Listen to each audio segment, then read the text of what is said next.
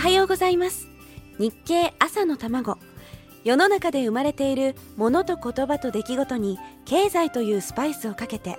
会社に行くのがきっと楽しくなる。そんな話題をお伝えします。お相手は林さやか。この番組は聞けばわかる。読めばもっとわかる日経。日本経済新聞がお送りします。今週は九州大学4年生の段原さんと一緒に今時の若者の経済動向を探っております。と言いながら私が最近覚えた経済用語をひけらかしてるだけなんですけどね。今日もよろしくお願いします。はい。昨日はエコカー減税の話でしたが減税や補助金とは別に作られて13年以上になる車を廃車にして新しい車に乗り換えることでも補助金が出るんです古いものを捨てて新しいものに買い替えるきっかけを与えることで景気を刺激しようということなんですがここで問題です。これを何と言うでしょう？エコカー減税です残念。正解はスクラップインセンティブっていうんですね。これ私も最近覚えたばっかりなんですよ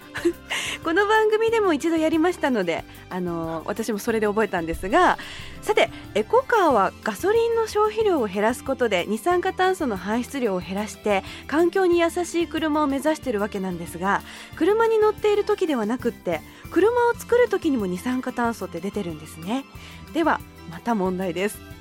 ハイブリッドカーを作る時に出る CO2 も従来のガソリン車を作る時に出る CO2 よりも少ない。イエスかノーか。これはイエスと見せかけてノーです。素晴らしい正解です。これは簡単に言いますとハイブリッドカーはガソリンで走るエンジンとバッテリーで動くモーターを両方持っていてその組み合わせで走っているわけなんですね。部品が多いので単純に言えばそれだけ作る時に出る CO2 はハイブリッドの方が多いことになります。重量も重くなりがちなのでメーカーはさまざまな工夫をして軽量化に努めているわけですね。さらにコスト削減と軽量化を進めて燃費と利益率を上げていく必要があるんです。もちろんこれも日経に載ってたんです。で一方三菱自動車はさらに CO2 を出さない電気自動車の量産に踏み切っていよいよ本格的に発売になります。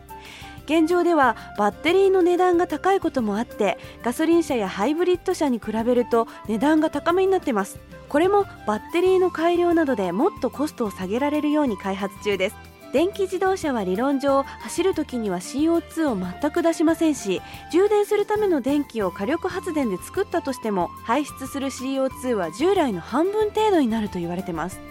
さらに今後家庭用コンセントで充電できるハイブリッドカーも登場してますますエコカー市場は盛り上がると考えられていますがこの家庭用のコンセントで充電できるタイプのハイブリッド何と呼ばれるでしょう。続きは明日のこの時間です。